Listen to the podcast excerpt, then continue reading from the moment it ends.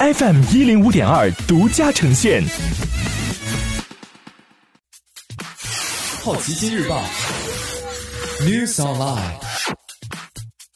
本节目由好奇心日报和喜马拉雅联合出品。今天涉及到的关键词有：万科、池子、大众、滴滴、港交所、任天堂。万科成立食品事业部，万科招聘小程序万招君发布招聘令，招聘包括猪场拓展经理、聚落化猪场总经理、养猪场预结算专业经理、猪场开发报建专员、猪场兽医在内的五个社招岗位，工作地点均在深圳。招聘令显示，万科在二零二零年三月正式成立食品事业部，在业务开展初期，主要布局生猪养殖、蔬菜种植、企业餐饮三大领域。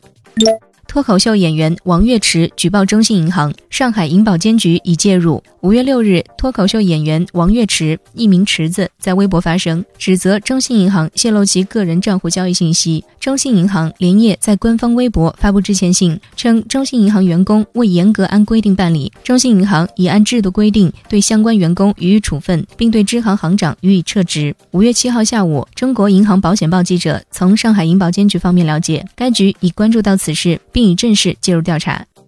大众称，中国市场需求已经接近去年同期水平。这家德国汽车制造商表示，四月在华销量同比仅下降百分之二，预计五月将与二零一九年同期相当。而欧洲不太可能出现中国的 V 型复苏。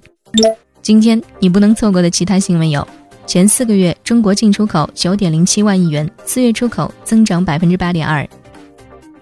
二零二一巴塞尔钟表展宣布取消。滴滴宣布，核心网约车业务已经开始盈利。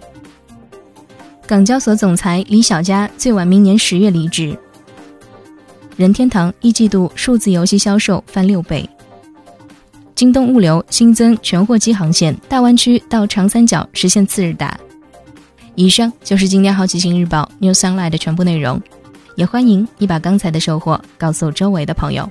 好奇心日报 App，高颜值新闻媒体，让好奇。驱动你的世界，我是施展，下次见。